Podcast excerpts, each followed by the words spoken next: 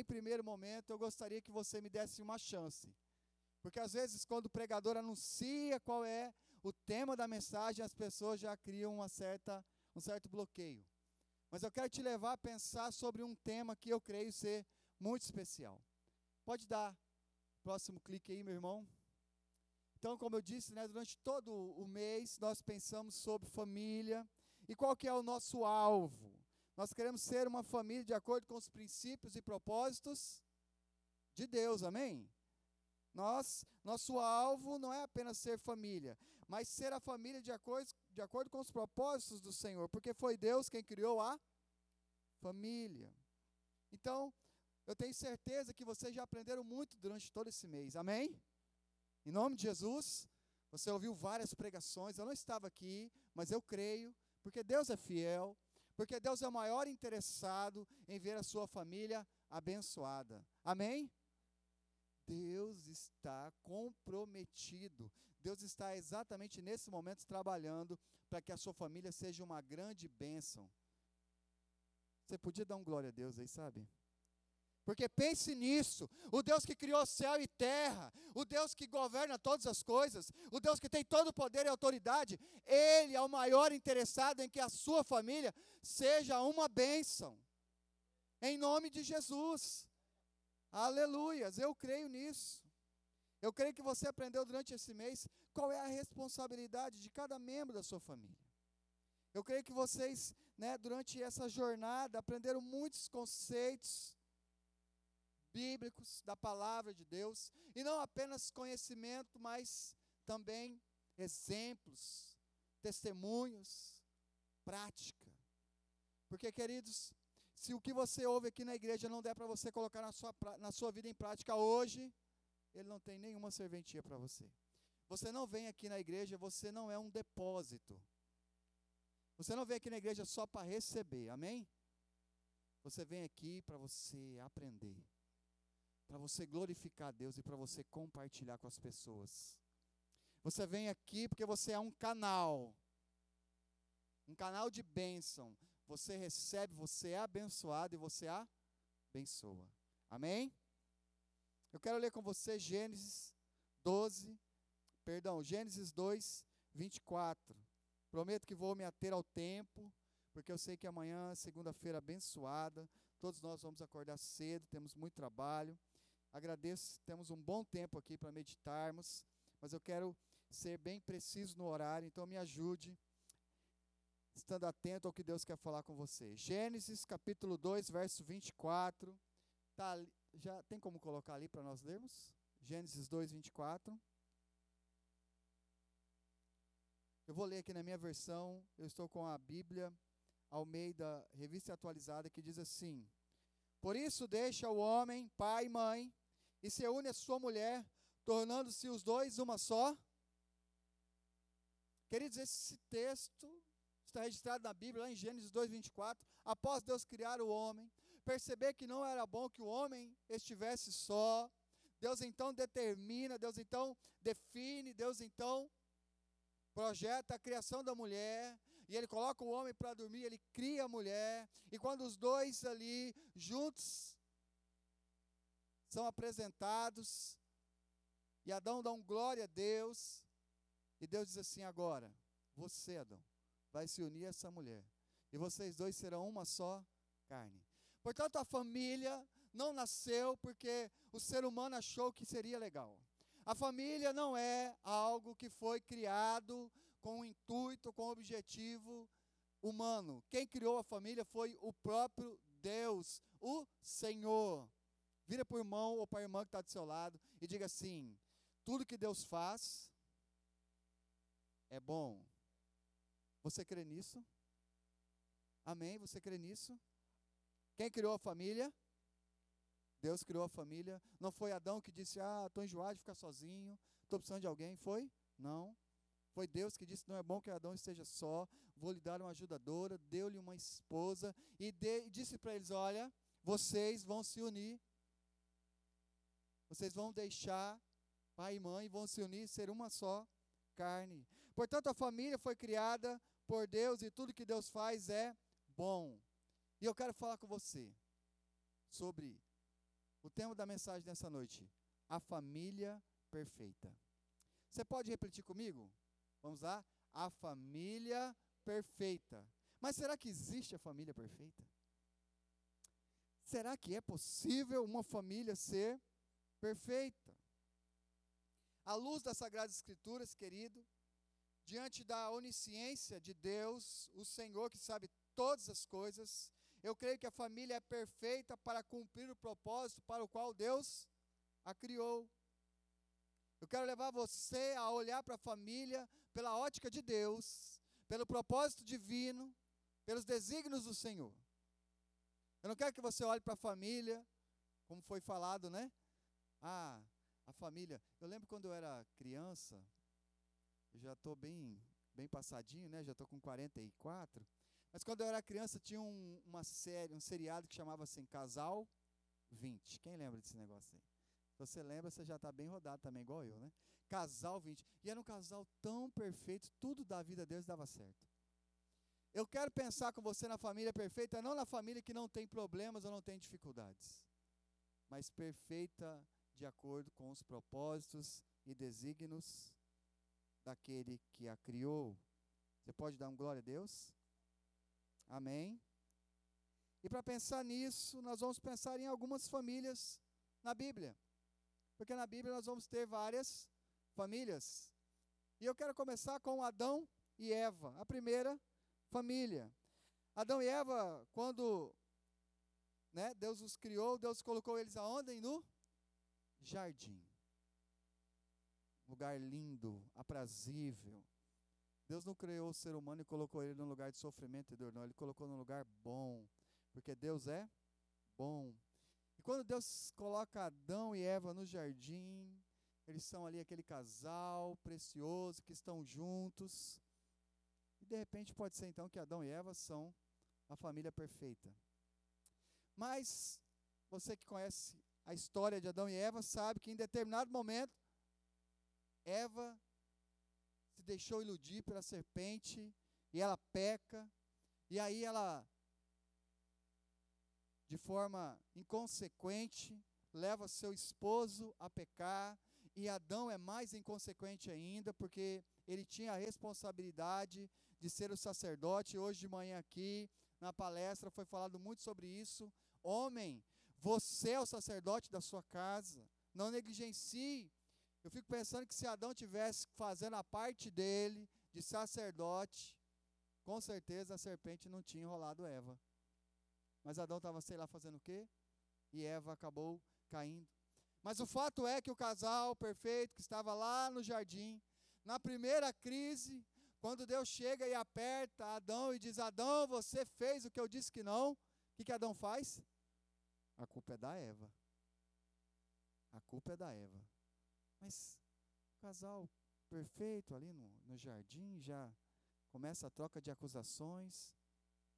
Vamos para os filhos de Adão e Eva e nós vamos ver a história triste, desastrosa de dois irmãos que infelizmente um mata o outro. Caim mata Abel de forma traiçoeira, de forma maneira tão terrível e principalmente o motivo pelo qual Caim mata Abel, né? Motivo fútil por inveja. Será que Adão e Eva servem para ser a família perfeita? Eu gostaria de pensar agora com você sobre a família de Noé. Noé, eu acho interessante na Bíblia Deus olhar para toda a face da terra e somente Noé era um homem justo, um homem íntegro, um homem, um homem que foi digno de ter ele e toda a sua família salva. Noé consegue salvar toda a sua família.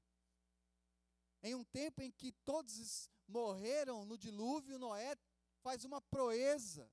Ele salva ele, a sua esposa, os seus filhos e até mesmo as suas noras. É a família perfeita. Mas quando a gente estuda um pouco mais sobre a família de Noé, nós vamos perceber que Noé um dia resolve tomar mais do que devia, fica bêbado, fica nu, dá vexame, dá bafão, o homem que deveria dar exemplo aos filhos, faz algo muito triste, muito feio, e o seu filho, quando vê aquilo, em vez de cobrir a nudez do seu pai, ele, ele não honra seu pai, ele, ele expõe a nudez do seu pai, ele expõe seu pai à vergonha, à humilhação, e aí Noé faz algo que eu acho assim, de uma, de uma situação assim tão triste, quando um pai abre a boca e amaldiçoa o próprio filho. Porque Noé fala assim: olha, Kika, você não vai ser nada na sua vida, você vai ser sempre servo dos seus irmãos. E ele bane canta o seu. Imagina, o mundo só tinha as três famílias ali, e Noé não consegue nem conviver com o próprio filho, manda ele embora. Some daqui! Não quero você aqui. Poxa, a família que foi salva no dilúvio, que tinha tudo para ser a família perfeita, mas acontece essa situação. Andando um pouco mais, vamos pensar sobre a família de Abraão. Irmão, pode ir dando clique aí, tá? Isso, ainda bem que ele está me ajudando. Tem as, as referências bíblicas, queridos, mas eu não vou conseguir ler elas nessa noite com você. Mas eu creio que se você tem um pouco de conhecimento da Bíblia, você sabe a história que eu estou contando para você. A história dos patriarcas. E agora nós chegamos em Abraão. Abraão é considerado o quê? O pai da o pai da fé, um homem obediente a Deus, um homem que deixou tudo que ele tinha, deixou a sua parentela, a sua terra e foi para um lugar que ele não sabia, junto com a sua esposa. Mas Abraão tinha uma grande necessidade, ele era estéreo. A sua esposa era estéreo, Abraão não era estéreo, mas Sara era estéreo, e essa esterilidade trazia consigo uma maldição para a vida de Abraão, porque ele não poderia ser pai. E Deus faz uma promessa para Abraão: Abraão, eu vou te dar filhos. E Abraão então vai, obedece a Deus, e ele e Sara começam a peregrinar no deserto. Talvez essa seja uma família perfeita, porque elas estão, estão lá, né? Junto com a sua família, junto com a sua parentela, e quando Deus os chama, eles deixam tudo e vão servir a Deus. Mas acontecem algumas coisas no percurso, Abraão fica com medo dos homens cobiçarem sua esposa e matarem ele, e ele manda ela mentir fala: Diz que você é só minha irmã. Já começou a ter problema na família, né? Família com mentira é uma coisa diabólica, irmãos. Deus me livre de uma família onde a mentira é falada sem nenhum cuidado, onde um lar onde não é alicerçado na verdade, ele não suporta nenhum tipo de dificuldade e adversidade, o primeiro ventinho ele cai, porque a mentira ela corrói como uma ferrugem. Ela vai corroendo por dentro, ela destrói qualquer relacionamento. Se você é pai e mente para os seus filhos, pare de fazer isso. Porque não tem uma mentirinha de brincadeira. Fale a verdade para o seu filho. Se você não pode dar uma coisa, fala: Não vou te dar, filho. Papai e mamãe não têm condições. Não minta. Não tente agradar seus filhos com com palavras mentirosas. Não minta para o seu esposo.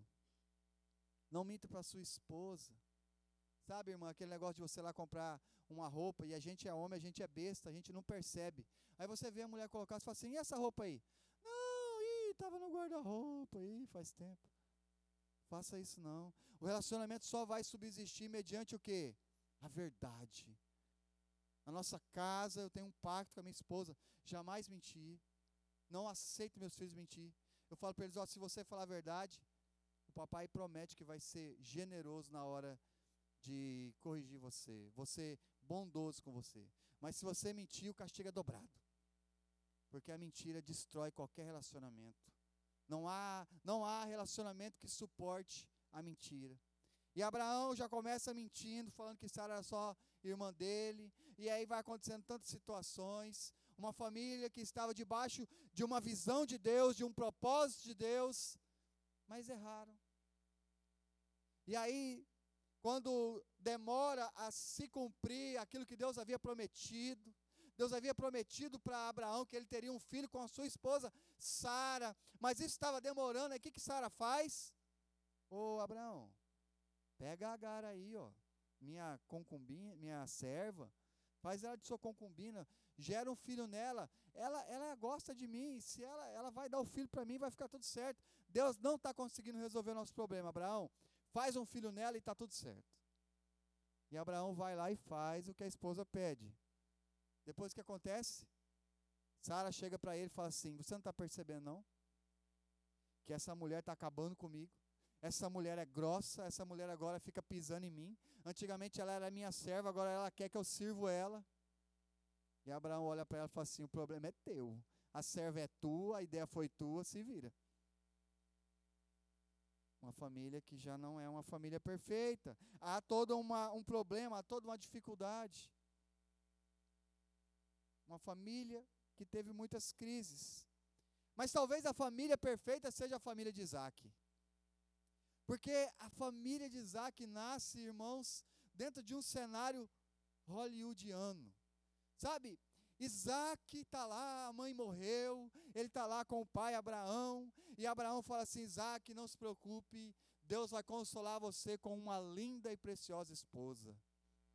E aí o servo de, de Abraão vai buscar uma esposa para Isaac. E eles se encontram ali no meio do campo. E há toda, sabe, todo uma, um romantismo. E aí todas, né? Eu fico imaginando as irmãs quando lê o texto lá, né? Do encontro que Rebeca, ela desce do camelo, ela põe o véu. E, né? E o tal do Isaac chega lá, todo fortão, né? Rebeca, minha querida, vamos para a minha barraca do amor, né? E os dois vão para aquele lugar, né? Nossa, essa é a família perfeita. Não é possível. Mas aí você vai estudar a Bíblia. E você vai perceber que, que Isaac ama Esaú, um dos filhos gêmeos. E Rebeca ama Jacó. E há toda uma trama ali, toda uma mentira, todo um engano. Uma família começa, eles começam a, a, a brigar entre eles. E chega no momento que o filho mais velho, Esaú, fala para Jacó: Foge que eu vou matar você. Então, a família de Isaac não pode ser considerada a família perfeita. Tá bom, então vamos para a família de Jacó. De repente, então, Jacó tem uma família perfeita, não é verdade? Meus amados, se você estudar a família de Jacó, a família de Jacó parece um filme de terror. Porque Jacó, quando vai casar, coitado, o sogro engana ele, faz ele casar com a cunhada. Pensa numa coisa terrível. O cara trabalhou sete anos e casa com a cunhada. Aí ele vai reclamar com o sogro e fala: Não, queridão, é porque na nossa cultura aqui a gente engana mesmo. Trabalha mais sete que eu te dou a que você quer. E ele se lasca trabalhando. E ele depois foge desse sogro. E as esposas dele, de Jacó, começam a ter uma competição para ver quem que vai ter o amor de Jacó. E sabe como é que elas fazem isso? Fazendo filhos. Elas falam assim: quem der mais filhos para Jacó vai ser a mulher que vai ter o coração de Jacó. E elas começam a dar filhos e dar filhos. E Jacó tem 12 filhos. E Jacó, muito sábio, resolve escolher o filho preferido. Acaba com seus filhos. Porque todo pai, toda mãe que escolhe um filho preferido dentro de casa, ele está destruindo a sua própria casa. Quando o filho percebe que o pai ou a mãe tem uma predileção pelo outro, o ódio entra no coração dele. Nós temos, eu tenho três filhos: João, Tiago e Arthur. Quando eles eram pequenos, uma pessoa da minha família disse assim: Marcos, qual vai ser o filho que você vai dar mais carinho, mais atenção? Eu falei: nenhum. Eu quero dar para todos.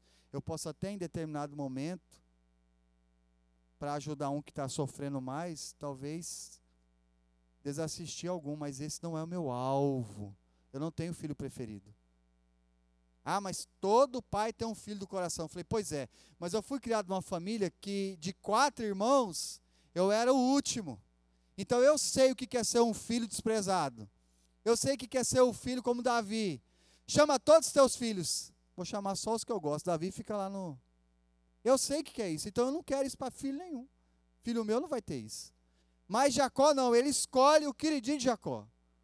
José. José se torna um irmão dedo duro, um irmão briguento, um irmão nariz empinado, aí vira o sonhador. E você conhece a história. A história da família de Jacó, irmãos, é arrepiante. E aí então talvez você vai dizer assim, então pastor, esse tema que o senhor escolheu está fora do propósito, porque o senhor está dizendo de família perfeita. E a gente começa a ver as famílias na Bíblia e não há nenhuma perfeita. O próprio Senhor Jesus, ele tinha uma família por parte de mãe, não é isso? E os irmãos dele não criam nele. Certa vez ele estava pregando e os irmãos e a mãe dele foram lá fora e disseram: Ó, manda chamar Jesus que ele está doido. E Jesus falou assim: Ó, meus irmãos e minhas irmãs estão aqui.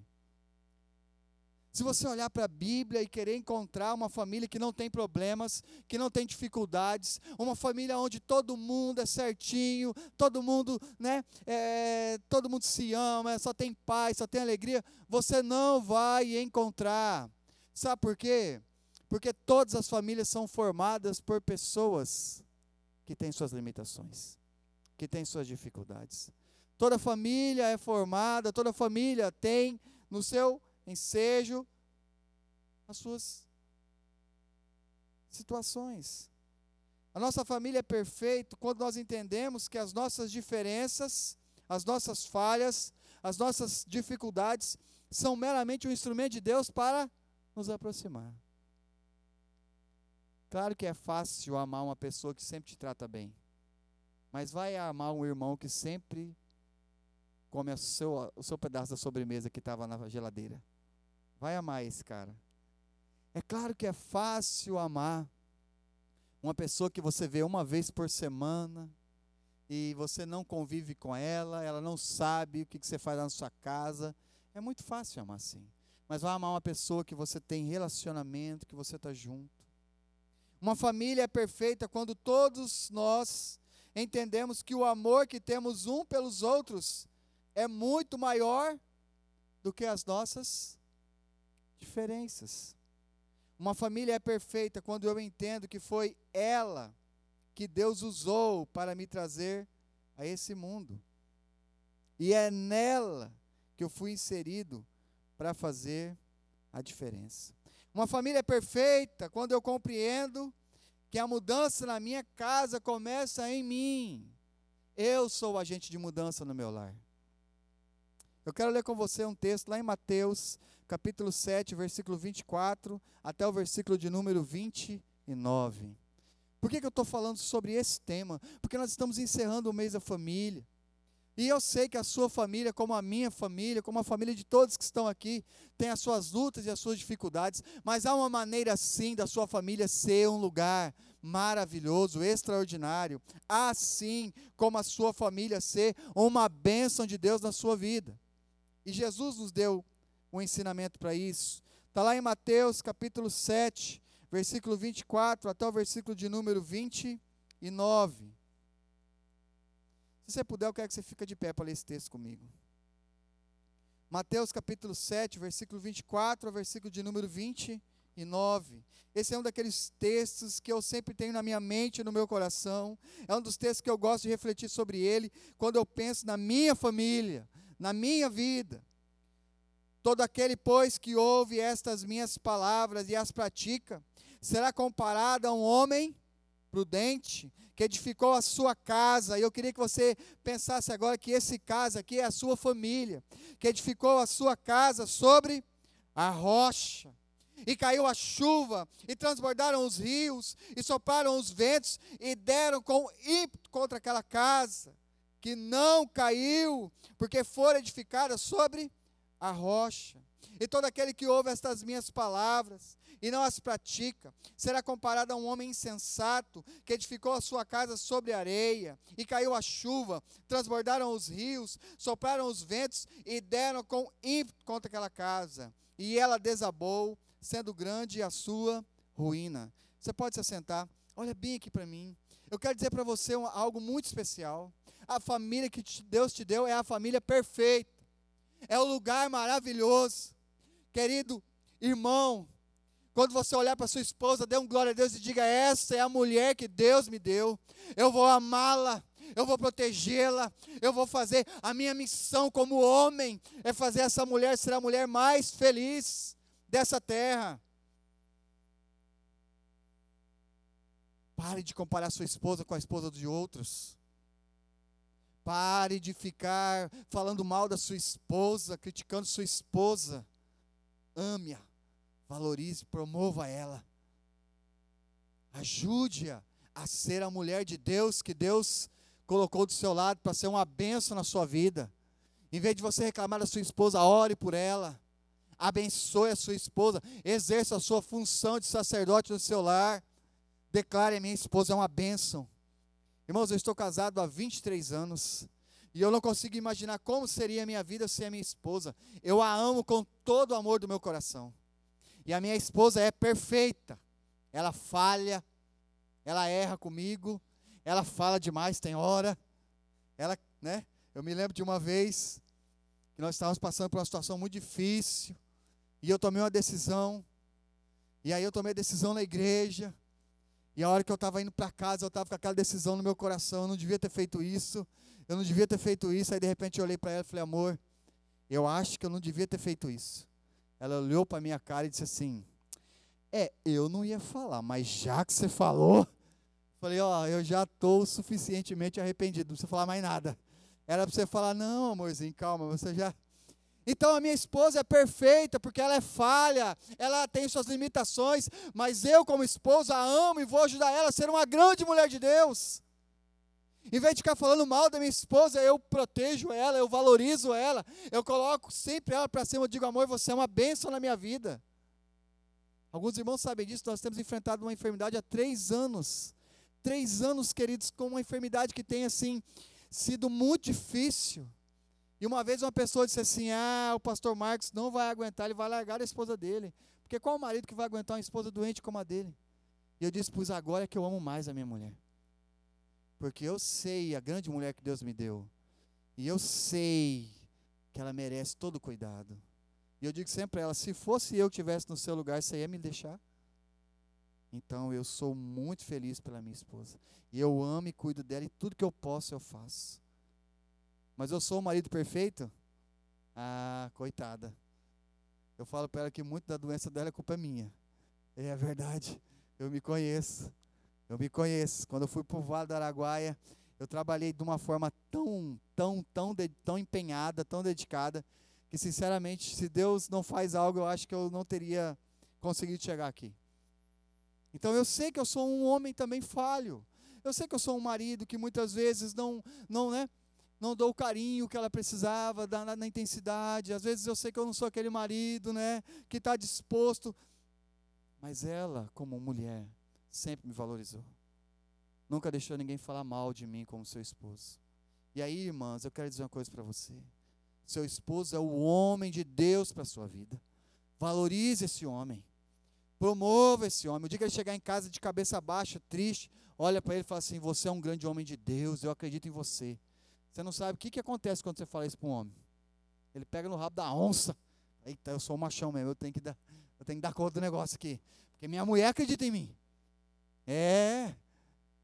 Ah, irmã, se você soubesse quantas suas palavras têm poder na vida do seu esposo. O homem que desenvolveu o automóvel, Henry Ford, ele revolucionou o mundo construindo um motor que, que tocava um veículo. E certa vez perguntaram para Henry Ford assim, Henry Ford, o que você acha que seria imprescindível para você chegar onde você chegou? Para conseguir fazer o que você fez? O que, que era necessário? Você precisava ter nascido nesse país? Você precisava é, ter determinada, né? O que, que foi fundamental para você ser o homem que revolucionou o mundo inventando o automóvel? Ele disse: Olha, a única coisa que não poderia faltar na minha vida, olha isso, é a minha esposa.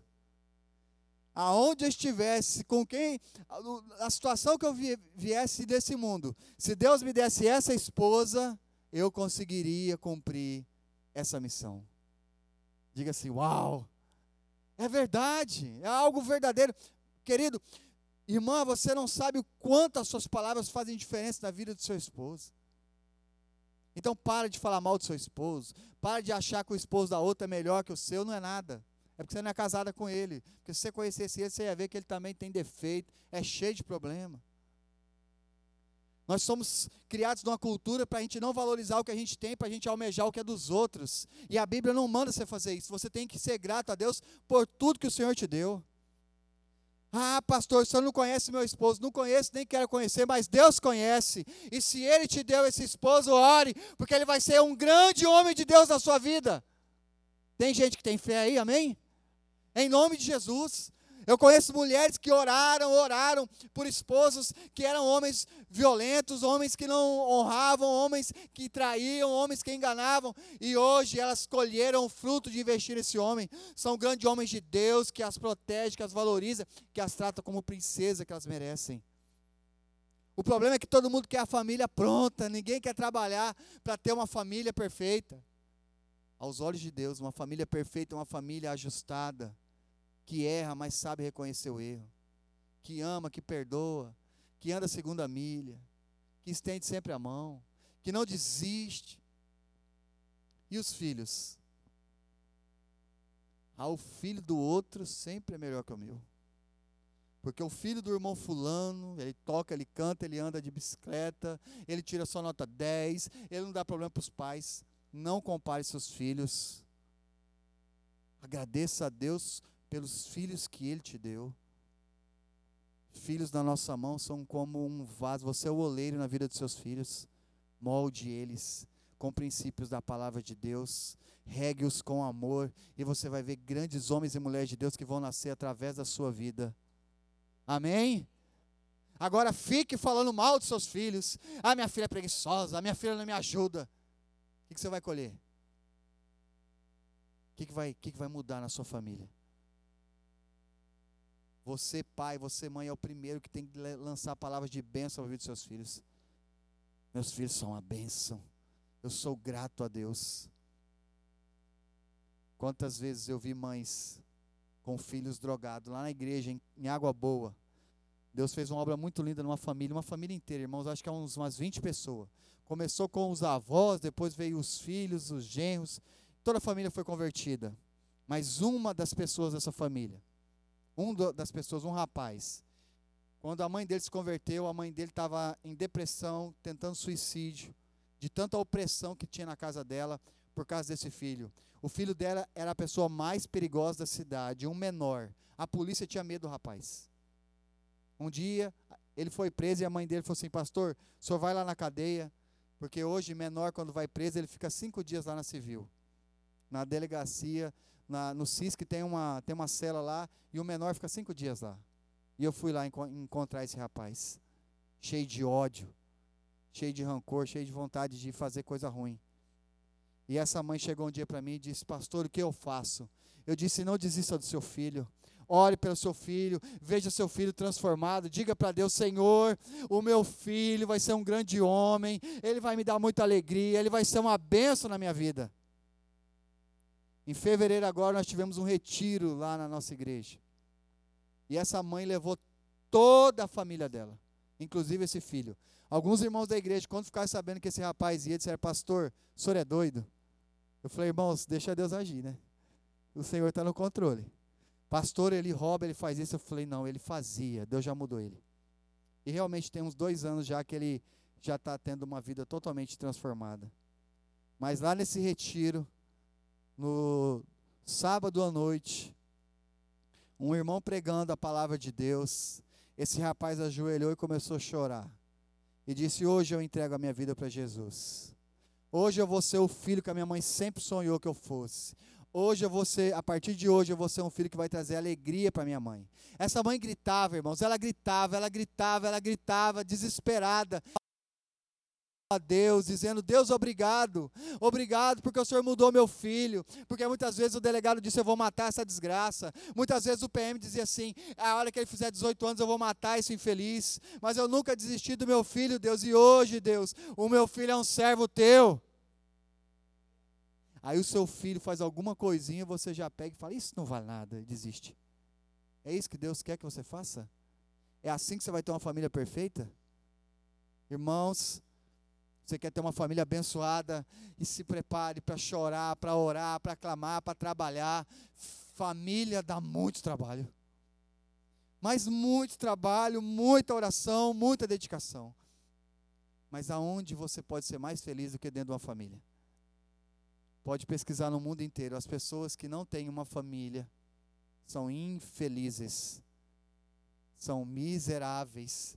Pode ter o mundo inteiro, mas não tem amor, não tem alegria, não tem convivência.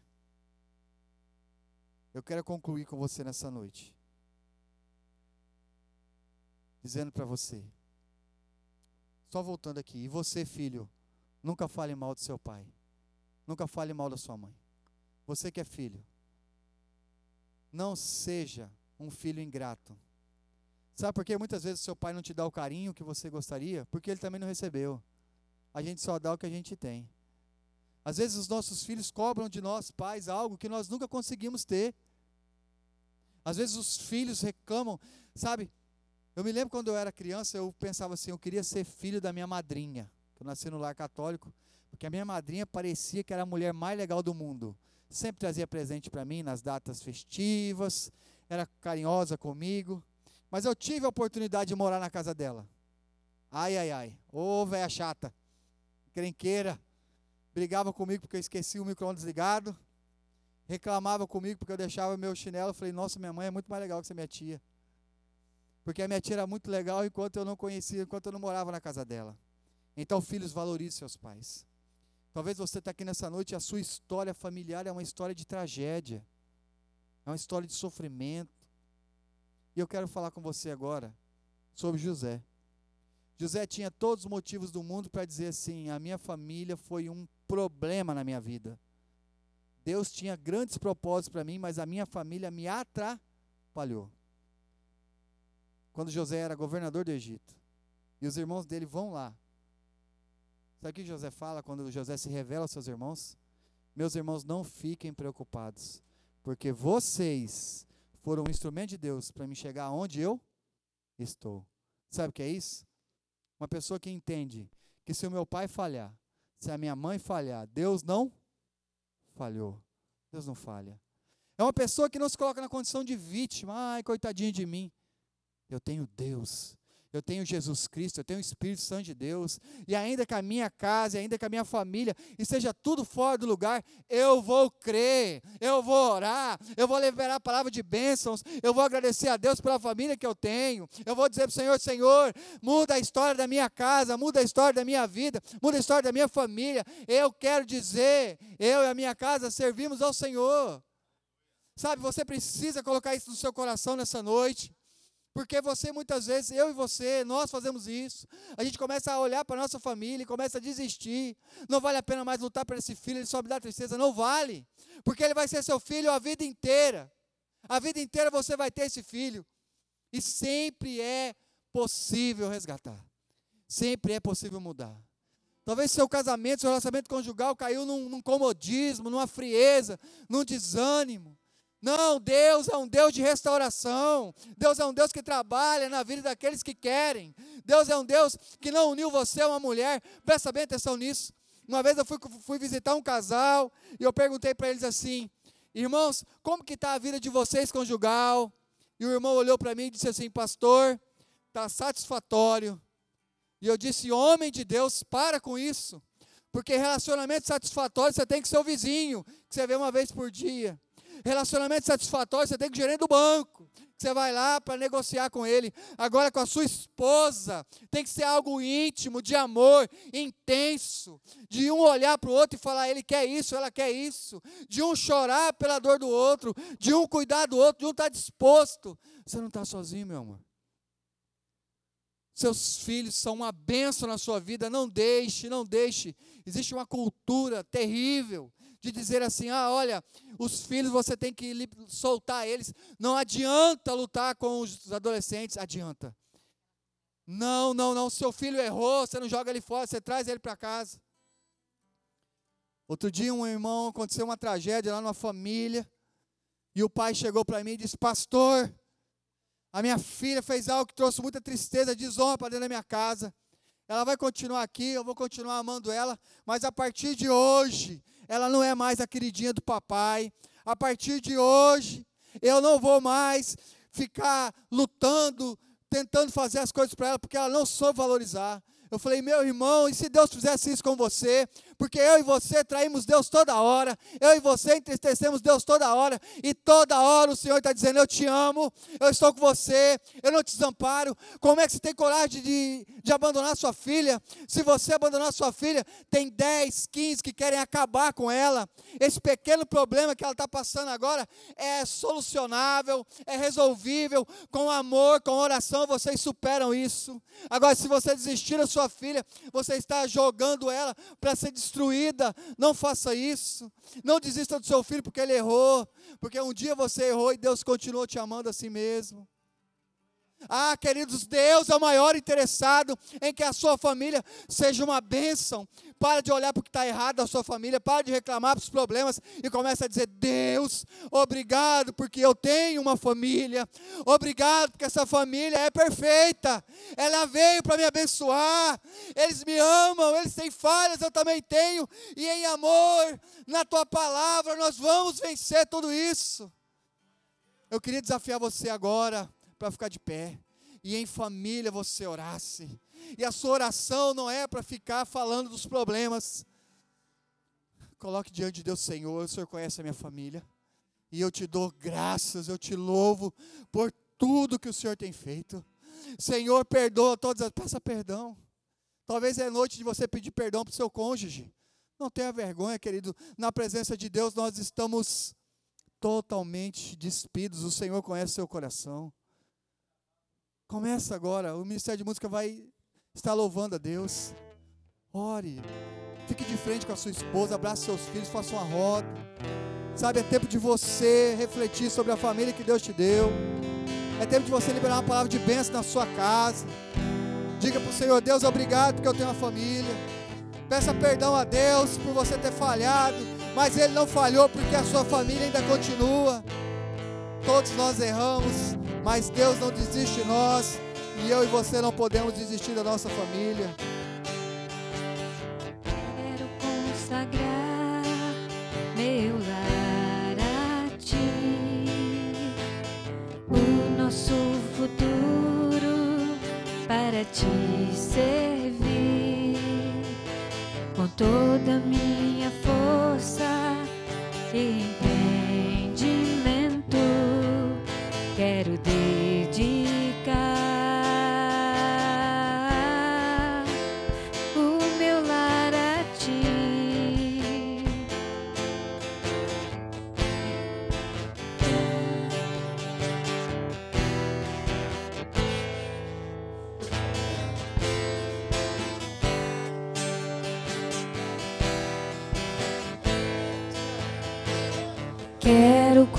consagrar meu lar a ti, o nosso futuro para te servir.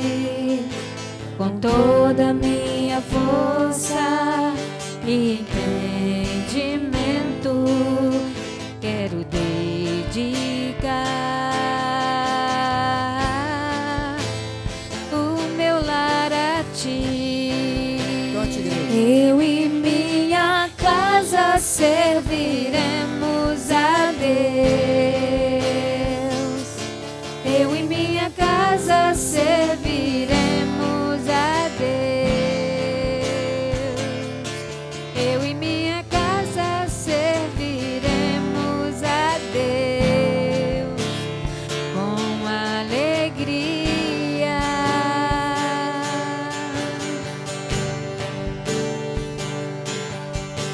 será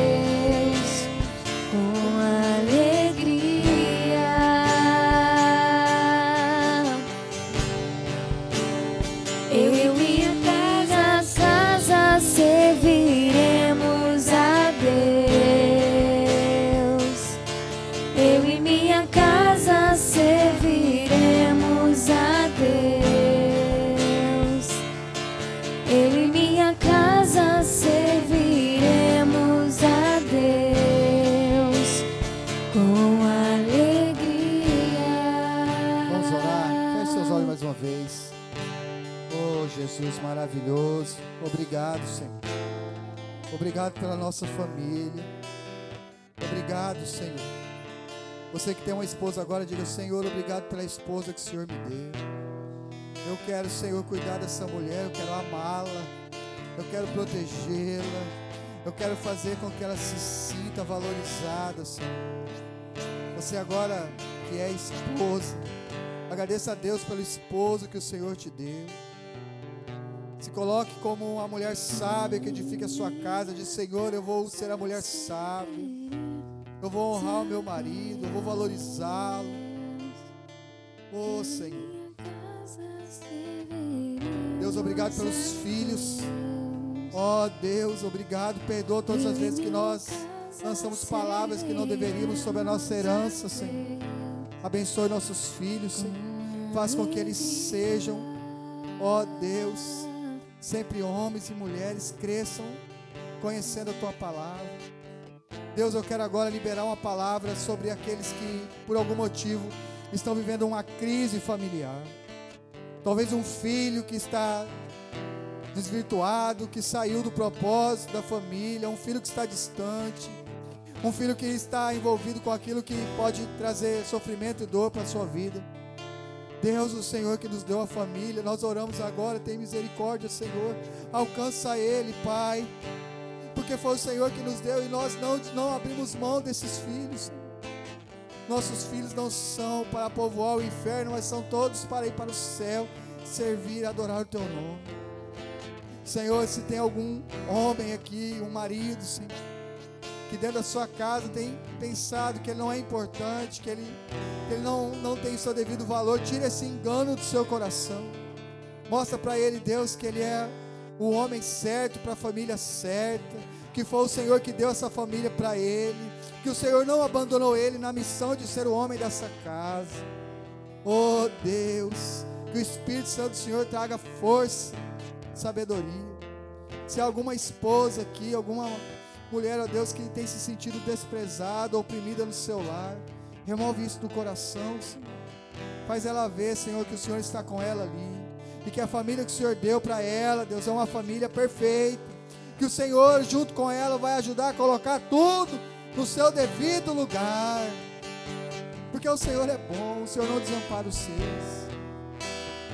Senhor, que nós como igreja sejamos famílias saudáveis, famílias base que faz a diferença, casais âncoras que vão ajudar as pessoas que estão perdidas a chegar a Jesus. Senhor, nos ajuda a ser casais, faróis, que vão mostrar para as pessoas que família é uma bênção, que a família não é uma instituição falida como o mundo tem pregado, não. Que foi o Senhor que nos deu a família e ela é perfeita, ela é maravilhosa porque é neste ambiente que nós somos trazidos a esse mundo. É nesse ambiente que o Senhor trabalha. É nesse ambiente que o Senhor nos faz aprender a perdoar, a amar, a cuidar uns dos outros. Ó oh, Deus, que cada família desta igreja seja fortalecida no Senhor, seja restaurada no Senhor. Eu quero aqui, ó Pai, liberar uma palavra, Senhor, sobre cada família dessa igreja aqueles que ainda estão orando pela conversão de um membro da sua casa. Oh Deus, em nome de Jesus, nós queremos toda a nossa casa. Nós falamos como Moisés: nenhuma unha vai ficar para trás. Nós não aceitamos ficar ninguém da nossa família para trás, Senhor. Todos vão conosco, Senhor. Oh Deus, não deixa nós desistirmos de orar pela conversão da nossa família. Oh Deus, eu declaro em nome de Jesus que no próximo mês de maio vai ter os nossos familiares conosco aqui, louvando, adorando, exaltando o teu nome. Porque a família só pode dar certo mediante estar firmada na palavra. Nós conseguimos vencer como família não porque não temos problema. Jesus disse: vai vir tempestade, vai vir vento, vai vir chuva, vai vir dificuldade, vai vir os problemas mas aquela família edificada na minha palavra, que tem uma aliança comigo, a família que está sendo construída na rocha que é Cristo, ela suporta, ela supera, ela vence, porque nós somos mais que vencedores em Cristo. No Senhor nós vencemos e superamos. Nossa casa é abençoada, aleluias. Oh Deus, o mundo precisa saber disso. Mas nós precisamos viver isso intensamente a cada dia. Em nome de Jesus declaramos nossa casa, toda a nossa família, nos pés de Jesus, adorando e exaltando, porque Ele é fiel. Famílias abençoadas. Eu e minha casa serviremos a Deus com alegria.